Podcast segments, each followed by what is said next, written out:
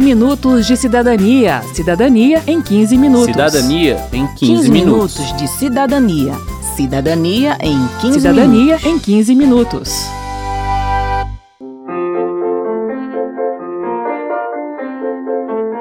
Lei Menino Bernardo, que inicialmente ficou conhecida como Lei da Palmada, levantou muita polêmica na época da sua tramitação aqui na Câmara e, pelos relatos que a gente ouviu na rodoviária, continua levantando, mesmo depois de três anos da sua aprovação. Por isso, 15 Minutos de Cidadania se dedica hoje a explicar a lei, seus objetivos e os princípios que a guiam. Fique ligado. Eu sou Verônica Lima. E eu sou Márcio Aquilissardi. Oh, menina levada, quer uma palmada? Uma palmada bem dada para quem não quer nada. Bem, o que o texto da lei diz é o seguinte: a criança e o adolescente têm o direito de ser educados e cuidados sem o uso de castigo físico ou de tratamento cruel ou degradante. E o primeiro ponto que vale esclarecer é que não se trata apenas de não bater, mas também de não humilhar, nem ameaçar gravemente, nem ridicularizar a criança, como reforça a Márcia Oliveira, da rede Não Bata Eduque as crianças e adolescentes, eles sempre dizem que a violência física, a palmada, né, até mesmo a surra, é mais fácil de superar. Mas as, o que as pessoas que elas amam, a quem elas confiam, dizem para elas coisas duras, né, porque infelizmente adulto, alguns adultos dizem coisas muito duras para as crianças, é muito difícil de superar. Então isso é uma coisa também que a gente tem que estar atento, né? Porque às vezes quando a gente está com raiva, né? Às vezes está com muitos problemas até pessoais, amorosos, e às vezes estourar, né? E usar da violência ou falar coisas que não deveriam ser ditas para as crianças e adolescentes é fácil nesses momentos. O segundo ponto importante é que a lei não trata apenas da postura dos pais irresponsáveis em relação aos filhos, mas de qualquer pessoa que se encontre no papel de cuidadora, especialmente os agentes públicos executores de medidas socioeducativas. Mas a grande polêmica gira mesmo em torno do uso da força por pais irresponsáveis. A grande pergunta é: vale bater para impor limites aos filhos? Bem, vamos primeiro ouvir as opiniões das pessoas que toparam conversar com a gente lá na rodoviária de Brasília. Nossa equipe foi acompanhada pela Miriam Praguita, da ANDI, Comunicação e Direitos. Quero saber. Quero saber. Marcelo Henrique Ferreira dos Anjos. Contra a lei da palmada, a lei que interfere os pais, é, acho que é os pais quem sabem uma forma adequada de educar seus filhos. Eu fui criado só com a minha mãe. A minha mãe, ela me educava, ela conversava. Ela sempre conversou, ela nunca foi de agressão. Ela conversava, mas o jovem, muitas das vezes, ele não aprende só conversando. Ele quebra a cara e às vezes tem que ser corrigido. A gente tem que aprender que a gente tem que ter uma punição. E eu fui punido algumas vezes por isso. E, não, sou grato por isso. Sempre tinha um porquê. Não, ah, minha mãe chegava alcoolizada e me batia. Ah, não. Sempre teve um porquê de eu apanhar. Fabrício. Eu era muito repreendido dentro de casa. Meu pai me xingava muito. Falava pra me virar homem, que eu era mulherzinha. Tipo de agressão assim, bem homofobicamente, entendeu? De um tempo pra cá eu comecei a ter um acompanhamento psicológico. E agora eu tô aqui. Eu tive que sair de casa, não moro mais com ele, moro com a tia minha. Tô tendo um processo muito bom com ele agora. Então, uma proximidade a gente teve que a gente não tinha antes, bem melhor depois de ter saído dentro de casa. Nome é Lilian. Eu aprendi na escola realmente a educação através da palmada. O professor incentivava usando esse argumento de educar em sala de aula. Porque ele falava assim, ó, você amanhã tem que aprender a tabuada e se você não aprendeu, você vai trazer realmente uma sandália ou uma varinha. Ele pedia pra gente, cada um trazer, porque se não aprender, ia levar, ia ficar de castigo até a gente aprender. Só que hoje eu não recomendo, eu, eu tenho uma filha de seis anos, eu converso com ela falando que a gente aprendeu a base de porrada mesmo. Tinha que aprender ou tinha que aprender, não tinha outra opção. Então eu sou contra, tem que ser a base do diálogo. Meu menino de 21, eu dei só uma pisa nele. Que ele lembra dela até hoje. É igual ele fala pra minha menina. Ele não queira que a minha mãe te pega pra te bater. Que uma pisa que ela me deu valeu por muitas. Então, tipo assim, a minha menina eu evito bater, entendeu? Eu vou mais na conversa com ela. a senhora ter batido nele resolveu? Resolveu. Maria, nunca fui a favor do bater. É um ser nosso que se nós não cuidarmos bem, outro não fará. Então a, a conversa olho no olho, o diálogo, o porquê do não pode ou porquê que só pode em tal tempo. Às vezes os pais, ah, eu sou pai, eu, eu posso bater. Mas se você o vê batendo, você não gosta. Então por que, que você faz? Marcos Vinícius. Minha mãe pensava assim: se ela vai educar a palmadas, no dia que eu tiver meu filho, meu filho também vai ser, vai ser educado a palmadas. Ela quis passar outro meio diferente. Para mim aprender de forma diferente, me ensinar para meu filho de forma diferente, para ele poder ensinar para o filho dele diferente. Como jovem consciente e futuro pai, né? Eu acho que é melhor o filho apanhar dos pais do que apanhar do mundo ou da polícia. Tá, é meu pai, me cria, me dá mantimento, me sustenta. Agora, que coisa feia, a pessoa apanhar da polícia.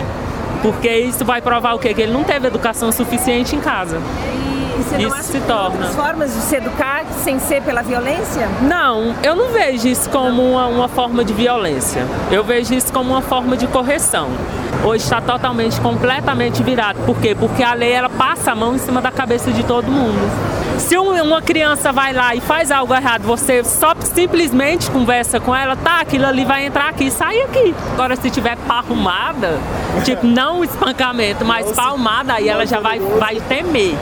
Então é dessa forma que você pretende criar os teus filhos? Se talvez vier a ter. Não do jeito que a minha mãe fez, porque ela às vezes ela batia em casos que não tinha necessidade, poderia ter conversado, poderia ter diálogo e teria sido melhor. Então, se eu conversar com meu filho e ele não entender pela conversa, eu vou bater nele porque corrigir, porque pode ser que assim ele entenda.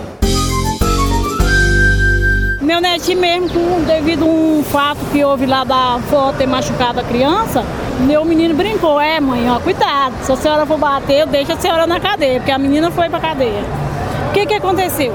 Ele virou pra mim e falou assim, Ivo, agora você não pode mais nem brigar comigo. Eu chamo a polícia. Às vezes as crianças de hoje tá tão difícil, tão difícil que você termina dando tive uma infância que mora em invasão e tal, com um índice de criminalidade muito alto. Tive até o contato né, com aquele mau caminho, tomei uma correção e dali tomei consciência. Talvez se eu tivesse só me colocado de castigo, talvez eu estaria em outro rumo hoje. O que se não pode haver é o espancamento. Como é que eu não vou dar uma palmada no meu filho? Eu não posso dar uma palmada no meu filho? Não sei. É... Você acha que violência gera mais violência? Não, porque senão eu seria um homem violento. Essa preocupação com a interferência do Estado na autoridade dos pais foi levantada também por alguns deputados na época da discussão do projeto de lei aqui na Câmara. Mas com a aprovação final da proposta, prevaleceu o entendimento de que a lei não impede que pais eduquem seus filhos, como defendeu a deputada Érica Cocai do PT do Distrito Federal, presidente da comissão especial que analisou o projeto. Quando se aboliu a palmatória das escolas, muitas pessoas disseram que os professores não iam ter mais como educar. Hoje, a sociedade não admite mais a palmatória. Hoje, nenhum pai e nenhuma mãe permite que o professor agrida ou castigue fisicamente seus filhos, o que era permitido há décadas atrás. Então, nós temos que fazer uma reflexão sobre a educação para que nós possamos ter clareza de que limites, processo educacional não podem ser considerados sinônimo de espancamento. A Miriam Praguita completa dizendo que a lei não foi imposta de cima para baixo, mas construída ouvindo pais, cuidadores e professores, e que seu objetivo não é tirar a autoridade dos pais ou propor uma educação livre, sem limites. O que se quer, ela diz, é propor novas maneiras de educar e impor limites às crianças e adolescentes sem violência. Afinal, diz Praguita, se queremos ter uma sociedade menos violenta, precisamos ensinar nossos filhos a resolver seus problemas de forma forma não violenta. Muitas vezes a gente não percebe essa violência que a gente viveu, porque, é claro, a gente ama os nossos pais. Então a gente não consegue dizer, pô, mas foi violento. Não, eu amo, mas de qualquer forma foi uma violência que não precisava ter acontecido. Né? Para que isso não fique introjetado de que essa é a forma que o mundo deve funcionar.